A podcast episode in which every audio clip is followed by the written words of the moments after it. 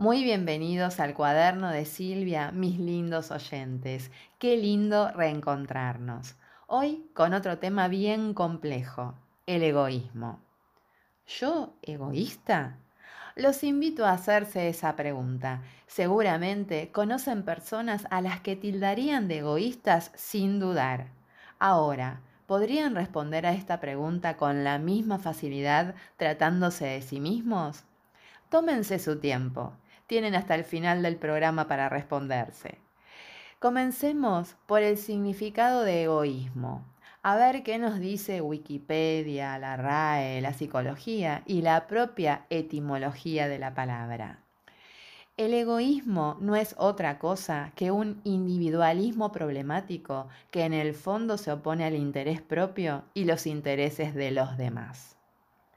También podríamos decir que es la preocupación excesiva sobre la propia ventaja a expensas de la de los demás. La RAE nos dice que es un inmoderado y excesivo amor a sí mismo, que hace atender desmedidamente al propio interés. Y si nos quedamos en la etimología, egoísmo viene del latín ego, yo, ismo, preferencia o tendencia. En definitiva, me prefiero a mí.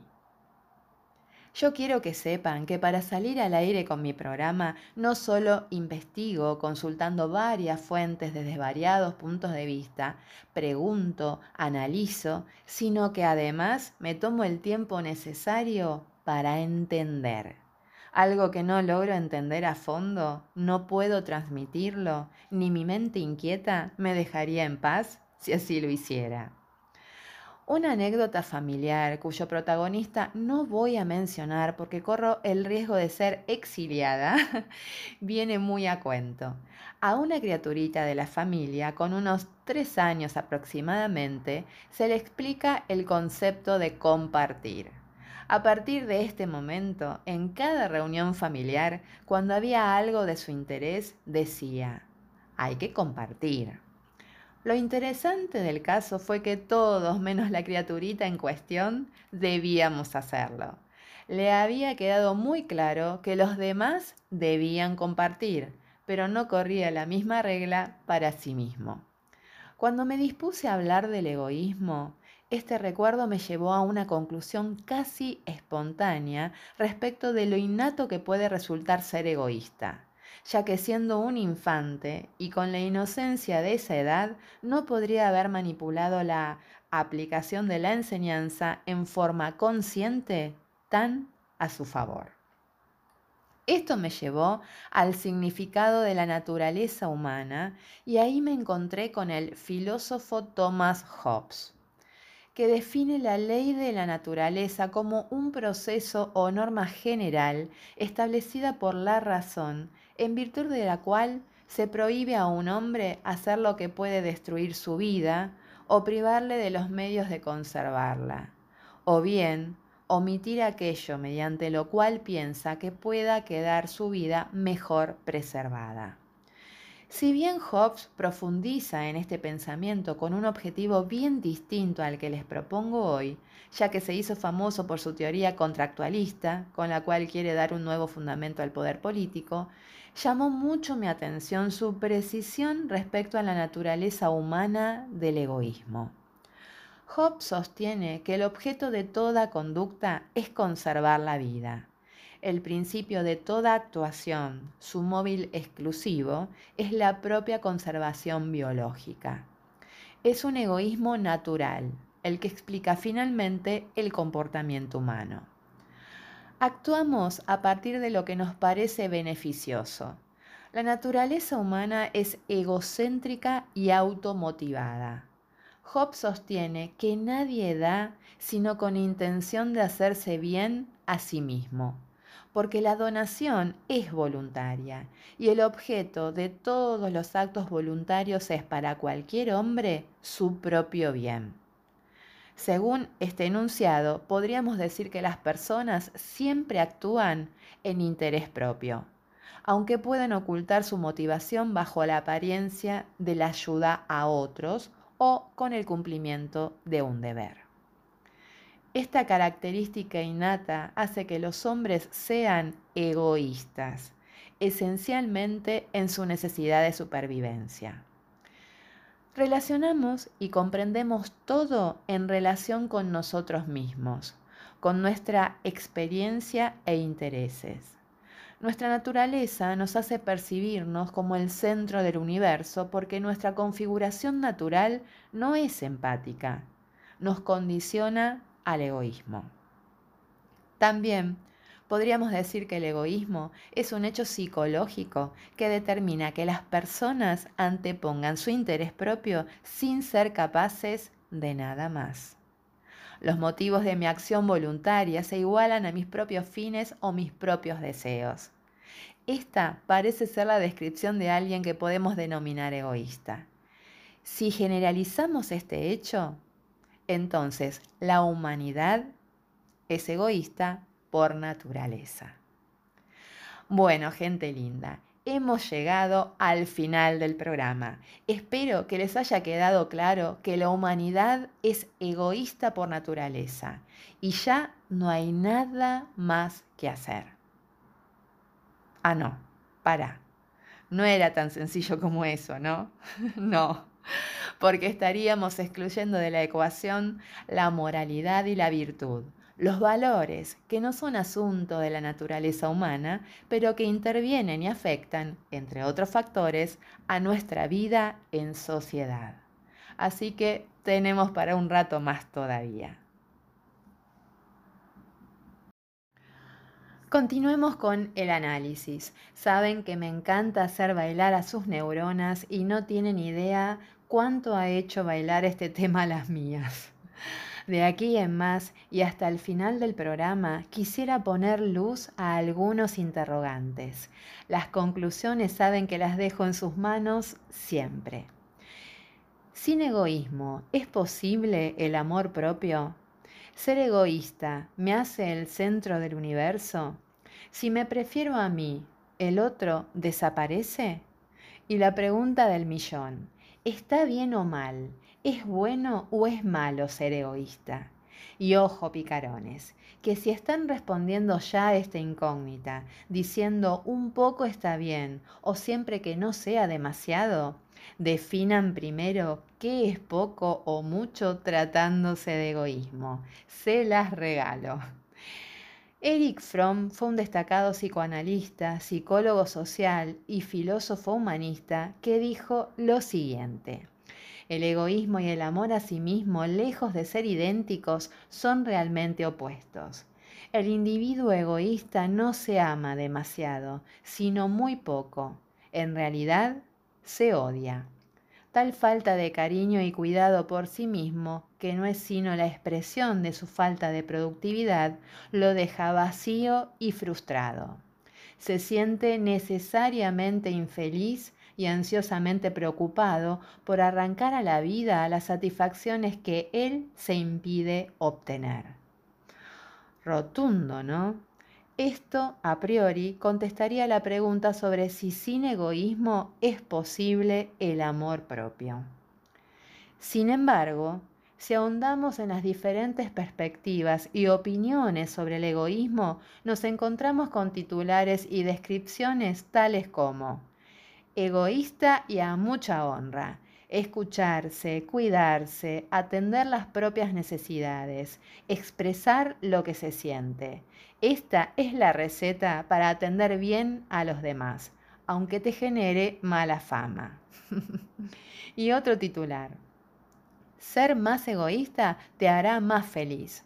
Nos han dicho tradicionalmente que el egoísmo es algo negativo, que tenemos que estar siempre entregándonos a los demás. Pero, ¿y si te dijéramos que todo eso es mentira? ¿Que vas a ser más feliz si te quedas con el primer trozo de la tarta? Me detengo un momento en este artículo.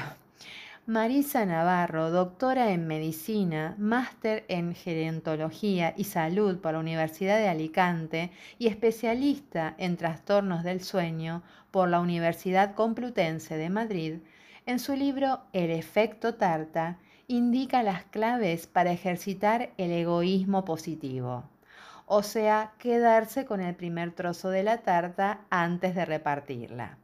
Ella asegura que aquello que no te des no te lo va a dar nadie y que aunque te lo den otros, si no te diste antes vos mismo, o no te va a llegar o no lo vas a poder sentir en su plenitud.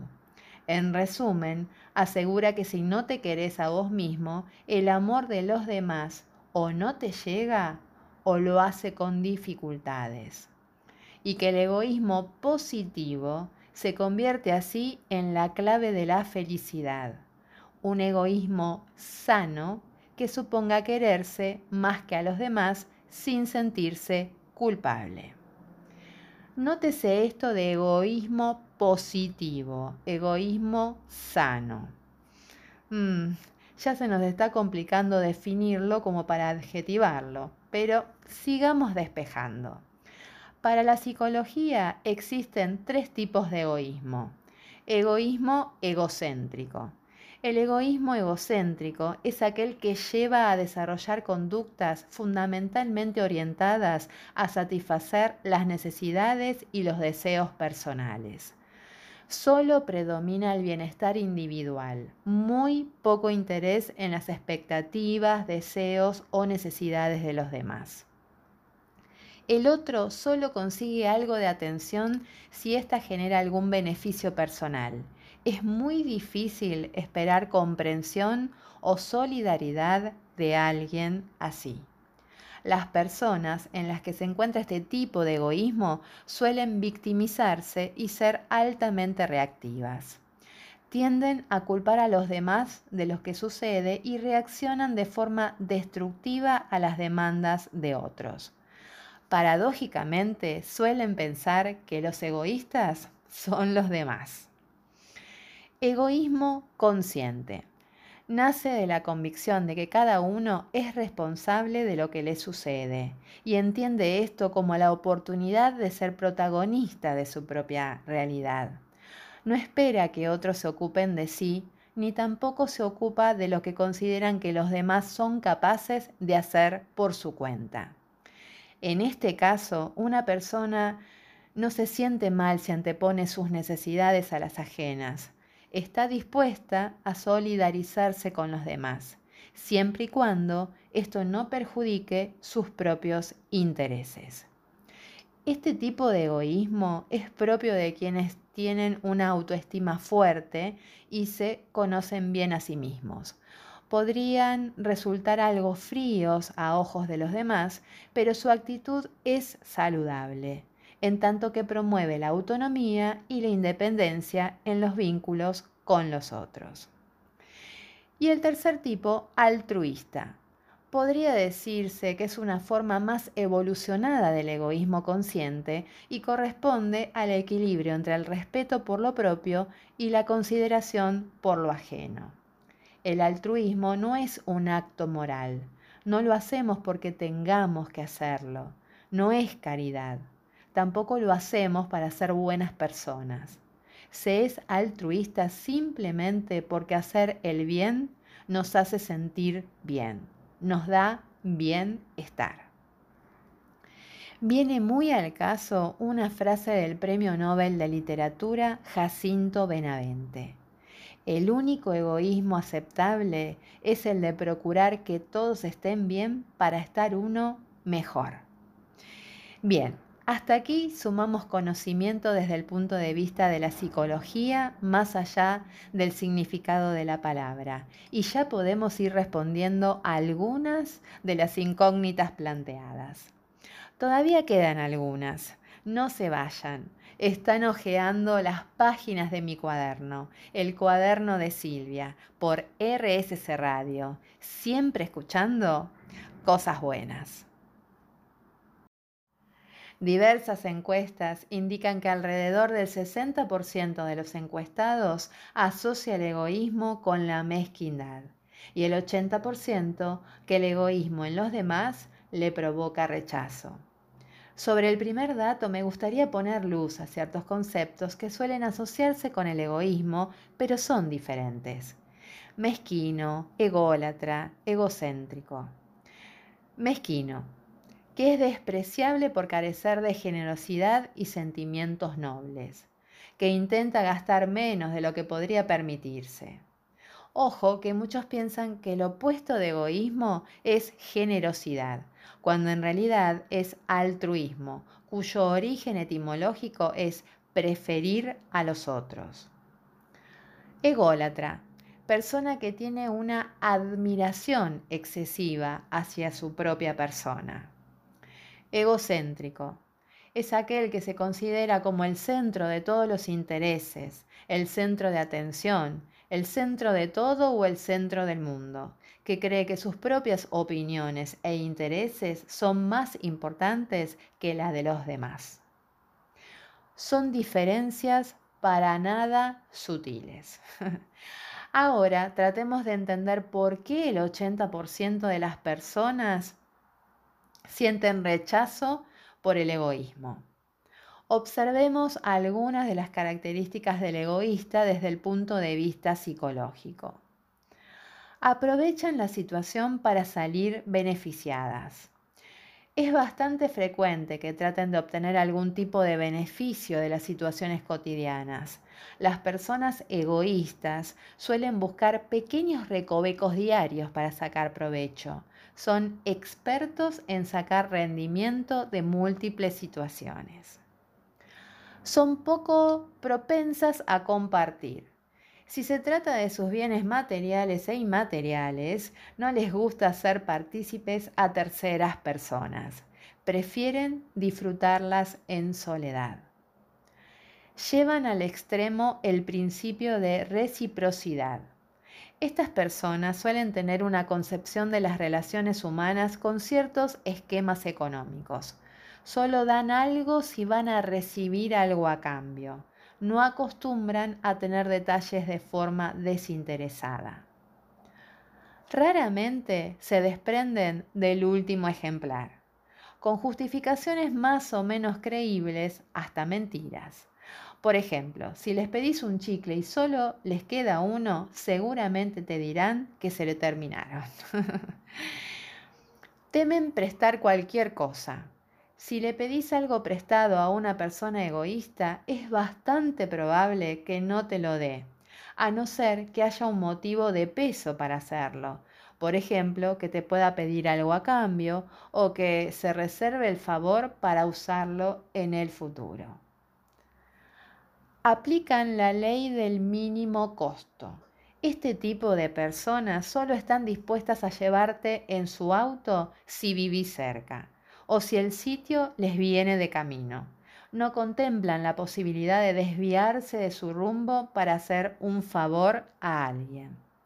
En definitiva, las personas egoístas aplican un criterio de eficiencia a su vida social, con lo cual pueden resultar desagradables, demasiado frías, calculadoras y poco amistosas. Bueno, difícilmente nos resulten agradables este tipo de personas, ¿no? Igual, ojo con confundirnos. A veces bautizamos de egoístas a personas que se priorizan y no nos ponen a nosotros en primer lugar. Ahí entra nuestro propio egoísmo. Nadie tiene la obligación de llevarte en su auto ni prestarte algo. Estamos hablando de un patrón continuo que no diferencia entre familia, amigos y extraños y que presenta casi todas estas características de manera marcada y en casi toda ocasión. Mis queridos oyentes, ¿Estamos preparados para pensar tanto en nosotros como para vivir sin nada que el otro nos pueda dar? Porque si todos nos comportáramos de manera egoísta, así me imagino a la humanidad. Piénsenlo, regreso en breve. Hasta ahora un poco de filosofía y otro poco de psicología. Veamos qué dice la ciencia sobre el egoísmo. Un artículo muy interesante de Lau Martínez en Madrid cuenta lo siguiente. Una investigación publicada en la revista Proceedings of the National Academy of Science revela que la región de nuestro cerebro donde se aloja el egoísmo se ubica en la amígdala basolateral, una zona que controla respuestas instintivas de supervivencia. Estas respuestas tienen mucho que ver con el egoísmo o la autoprocuración. Esta teoría podría estar relacionada con otro estudio científico que explica por qué los niños suelen ser egoístas con sus juguetes. El reporte en la revista Neuron señala que la inmadurez de cierta área cerebral está relacionada con el egoísmo infantil. De acuerdo con Scientific America, el subdesarrollo de un área de control de impulsos eléctricos es la responsable del comportamiento egoísta de los pequeños. En la investigación participó un grupo de niños de entre 6 y 14 años, a quienes se le asignaron dos tareas similares de decisión que implicaba el intercambio de fichas de póker con receptor anónimo. Las fichas eran canjeadas por premios. La tarea 1 consistía en una oferta que hacía un niño al receptor y no tenía consecuencia alguna. Sin embargo, la segunda tarea requería de una estrategia social porque el receptor anónimo podía rechazar la oferta de ficha si era injusta o si sabía que ninguno iba a recibir algo a cambio. En ambas pruebas, niños mayores se comportaron de modo similar. En cambio, los niños más pequeños hacían ofertas malas y también estaban más dispuestos a aceptarlas aunque supieran que eran injustas.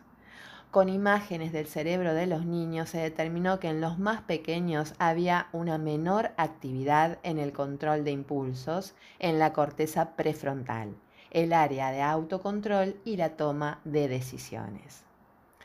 En otro artículo de la BBC se explica que el egoísmo no aporta ninguna ventaja evolutiva. Al contrario, ser colaborador compensa a largo plazo es la idea que sugiere una investigación y que desafía teorías anteriores que indicaban justo lo contrario. Los investigadores sostienen que su trabajo, publicado en la revista Nature Communications, muestra que la especie humana se habría extinguido si solo exhibiera características egoístas. Ser egoístas puede dar ventajas en el corto plazo, pero ciertamente no a largo plazo. Nos extinguiríamos. Estos hallazgos contradicen los de un estudio del 2012 que sostiene que las personas egoístas sacan ventaja de compañeros más cooperativos. A propósito de este estudio, Andrew Coleman, de la Universidad de Leicester en el Reino Unido, opina que pone freno a las interpretaciones excesivamente entusiastas de la anterior teoría, que proponía la ventaja de las estrategias manipulativas y egoístas. Incluso a Darwin desconcertaba la cooperación que se observaba en la naturaleza. Estaba particularmente fascinado por los insectos sociales. Uno puede pensar que la selección natural debe favorecer a los individuos que son explotadores y egoístas. Pero de hecho, después de décadas de investigación, sabemos que esta es una visión de las cosas muy simplificada, sobre todo si tenemos en cuenta la teoría del gen egoísta en la evolución. No son los individuos los que deben sobrevivir, sino los genes. Y los genes utilizan organismos individuales, animales o humanos, como vehículos para propagarse es muy interesante, ¿no? La escritora y socióloga española Concepción Arenal dice que los grandes egoístas son el plantel de los grandes malvados. Y esto puede ser una gran verdad. Cuando se piensa demasiado en uno mismo, se pierde la perspectiva de las cosas y se destruye la relación con los demás. Gracias. Muchas gracias por seguir ahí del otro lado. Quédate conmigo un ratito más. Hemos llegado al último bloque y francamente espero estén disfrutando este programa. Hice lo posible para que obtengan las herramientas necesarias para la reflexión y sus propias conclusiones. Les comparto las mías. La respuesta a si ser egoísta es bueno o malo, en mi opinión, y remitiéndome al significado de la palabra, no es bueno. Repasemos. El egoísmo no es otra cosa que un individualismo problemático que en el fondo se opone al interés propio y los intereses de los demás. En Wikipedia está descrito como la preocupación excesiva sobre la propia ventaja a expensas de la de los demás. La RAE lo define como inmoderado y excesivo amor a sí mismo, que hace atender desmedidamente al propio interés. Estas definiciones, por lo que vimos, corresponden prácticamente a lo que en psicología es el egoísmo egocéntrico, el único de los tres tipos de egoísmos que no se considera bueno. En la práctica, en la vida cotidiana, cuando nos referimos a una persona o a nosotros mismos como egoístas, no estamos haciendo referencia a la tipología psicológica. Y cuando nos referimos a la etimología, hablamos del origen, no de su definición. Entonces, el término no es tan inocente como preferirse a sí mismo. El egoísmo es parte de nuestra naturaleza está en nuestros genes. Negarlo sería negarse como ser humano. Dicho esto, quisiera aclarar un par de cosas. No todo lo que sucede alrededor y lo que involucra a otras personas nos pone en peligro inminente, o atenta contra nuestro bienestar, o nos deja indefensos. No somos seres primitivos, hemos evolucionado, para bien o para mal, pero evolucionamos. No andamos con taparrabos, ni colgados de los árboles, ni cazando para comer, ni comemos con las manos, bueno, salvo en ocasiones especiales que ameriten, por supuesto. Y no andamos cuestionándonos ese tipo de cosas. Justificar el egoísmo disfrazándolo de amor propio lo considero francamente peligroso. Expresiones tales como solo pienso en mí porque estoy cansado de pensar en los demás porque nadie lo valora son excusas para ser egoísta sin culpa. Gente linda, no es obligatorio dar. Si doy, suelto. No espero retribución. Demos por el placer de dar o mejor, no dar. Por supuesto, tampoco es bueno andar tildando de egoístas a los demás por no pensar en nosotros antes que en ellos mismos de una manera moderada y sin que sea a expensas de uno o de los demás, es concretamente sano y natural.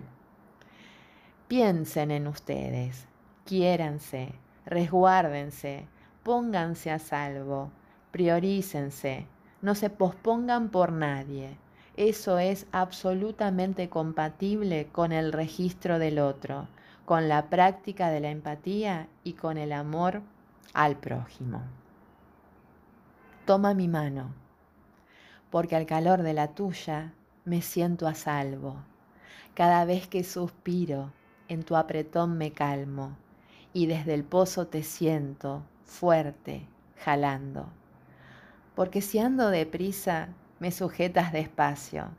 Cada vez que me pierdo, tironeas mi brazo, y desde el mismo infierno al suelo me inclinas rezando porque en las alegrías me sacude tu aplauso. Cada vez que sonrío, una caricia me gano, y en el cruzar de los dedos nos volvemos más cercanos. Toma mi mano, amiga, toma mi mano, hermano, prometo no soltarte nunca ni en un millón de años. El amor el amor es la respuesta a muchos interrogantes de la vida, y no solo en un sentido poético. Cuando somos capaces de amar verdaderamente, la vida se simplifica. Amor hay de sobra. Puedo amarme a mí sin dejar de amar a otros. Puedo pensar en mí sin olvidar a los demás.